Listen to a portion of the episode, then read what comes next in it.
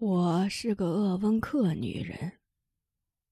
我是我们这个民族最后一个酋长的女人。我出生在冬天，我的母亲叫达马拉，父亲叫林克。母亲生我的时候，父亲猎到了一头黑熊。为了能获取上好的熊胆，父亲找到熊蹲仓的树洞后，用一根桦木杆挑逗它，把冬眠的熊激怒，才举起猎枪打死它。熊发怒的时候，胆汁旺盛，熊胆就会饱满。父亲那天运气不错，他收获了两样东西：一个圆润的熊胆，还有我。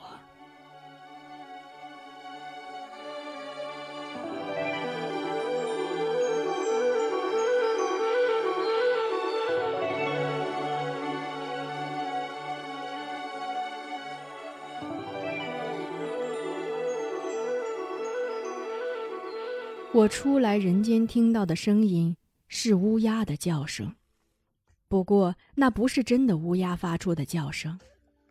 由于猎到了熊，全乌里楞的人聚集在一起吃熊肉。我们崇拜熊，所以吃它的时候要像乌鸦一样呀呀地叫上一刻，想让熊的灵魂知道，不是人要吃它们的肉，而是乌鸦。很多出生在冬季的孩子，常由于严寒致病而夭折。我有一个姐姐就是这样死去的。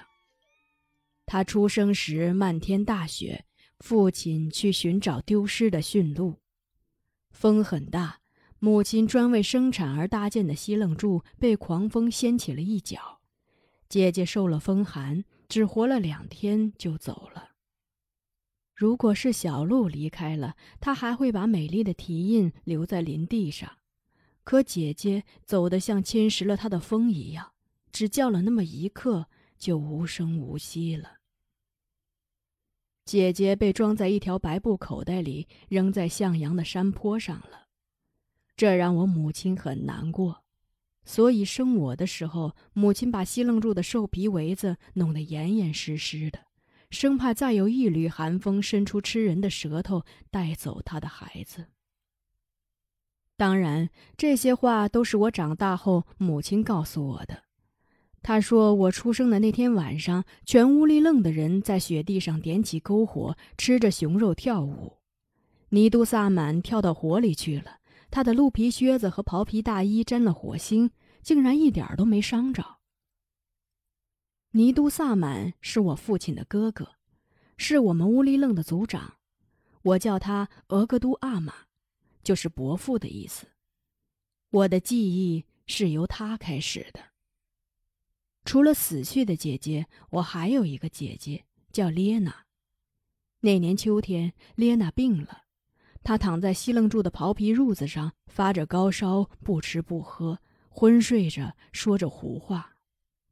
父亲在西楞柱的东南角搭了一个四柱棚，再杀了一只白色的驯鹿，请尼都萨满来给列娜跳神。额格都阿玛是个男人，可因为他是萨满，平素的穿着就得跟女人一样。他跳神的时候，胸脯也被垫高了。他很胖，披挂上沉重的神衣神帽后，我想他一定不会转身了。然而，他击打着神鼓旋转起来，是那么的轻盈。他一边舞蹈一边歌唱着，寻找着列娜的乌麦，也就是我们小孩子的灵魂。他从黄昏开始跳，一直跳到星星出来。后来，他突然倒在地上。他倒地的一瞬，列娜坐了起来。列娜朝母亲要水喝，还说她饿了。而尼都萨满苏醒后，告诉母亲，一只灰色的驯鹿仔代替列娜去一个黑暗的世界了。秋天时，驯鹿因贪吃蘑菇而不愿意回到营地，那时我们常把驯鹿仔拴起来，这样驯鹿就会惦记着回来。母亲拉着我的手走出西冷柱。我在星光下看见了先前还是活蹦乱跳的小驯鹿，已经一动不动地倒在地上了。我攥紧母亲的手，打了个深深的寒战。我所能记住的最早的事情就是这个寒战。那年我大约四五岁的光景吧。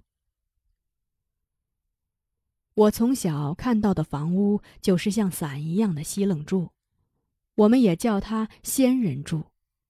西楞柱很容易建造，砍上二三十根的落叶松干，锯成两人高的样子，剥了皮，将一头削尖了，让尖头朝向天空，汇集在一起。松木杆的另一端则戳着地，均匀地散布开来，好像无数条跳舞的腿，形成一个大圆圈。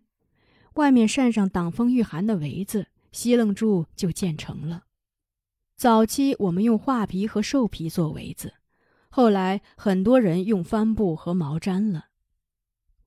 我喜欢住在西楞柱里，它的尖顶处有一个小孔，自然而然成了火塘排烟的通道。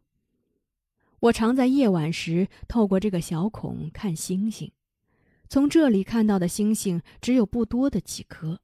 但它们异常明亮，就像是擎在西楞柱顶上的油灯似的。尽管我父亲不愿意到尼都萨满那里去，但我爱去，因为那座西楞柱里不光住着人，还住着神。我们的神统称为马鲁，他们被装在一个圆形皮口袋里，供奉在西楞柱入口的正对面。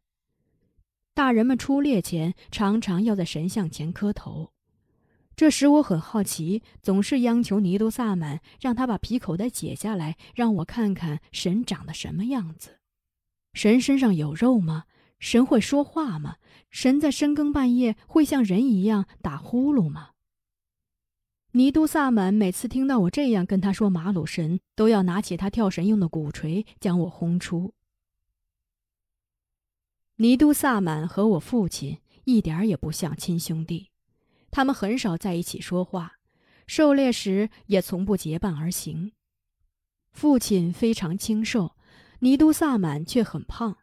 父亲是个打猎高手，尼都萨满行猎时却往往是空手而回。父亲爱说话，而尼都萨满哪怕是召集乌里楞的人商议事情，说出的话也不过是只言片语的。据说，只有我出生的那天。尼都萨满因为前一夜梦见了一只白色的小鹿来到我们的营地，对我的降生就表现出无比的欣喜，喝了很多酒，还跳了舞，跳到篝火中去了。父亲爱和母亲开玩笑，他夏季时常指着他说：“达玛拉，伊兰咬着你的裙子了。”伊兰是我们家猎犬的名字，伊兰在我们的语言中是光线的意思。所以天黑的时候，我特别爱喊依兰的名字。我以为跑过来的他会携带着光明，可他跟我一样，只是黑暗中的一团影子。母亲太热衷于穿裙子了，所以在我看来，母亲盼夏天来，并不是盼林中的花朵早点开放，而是为了穿裙子。一听说依兰咬了她的裙子，她就会腾空跳起来，这时父亲就会得意的大笑。母亲喜欢穿灰色的裙子，裙腰上镶着绿色的缝道，前面的缝道宽，后面的缝道窄。母亲在全屋里愣的女人中是最能干的，她有着浑圆的胳膊、健壮的腿，她宽额头，看人时总笑眯眯的，很温存。别的女人终日在头上包着一块蓝头巾，而她是裸露着头发的。他将那茂密乌黑的发丝挽成一个发髻，上面插着一只乳白色的鹿骨打磨成的簪子。达玛拉，你过来！父亲常常这样召唤他，就像召唤我们一样。母亲慢吞吞地走到他身边，父亲往往只是笑着扯一下他的衣襟，然后在他的屁股上拍一下，说：“没事了，你走吧。”母亲努一下嘴，不说什么。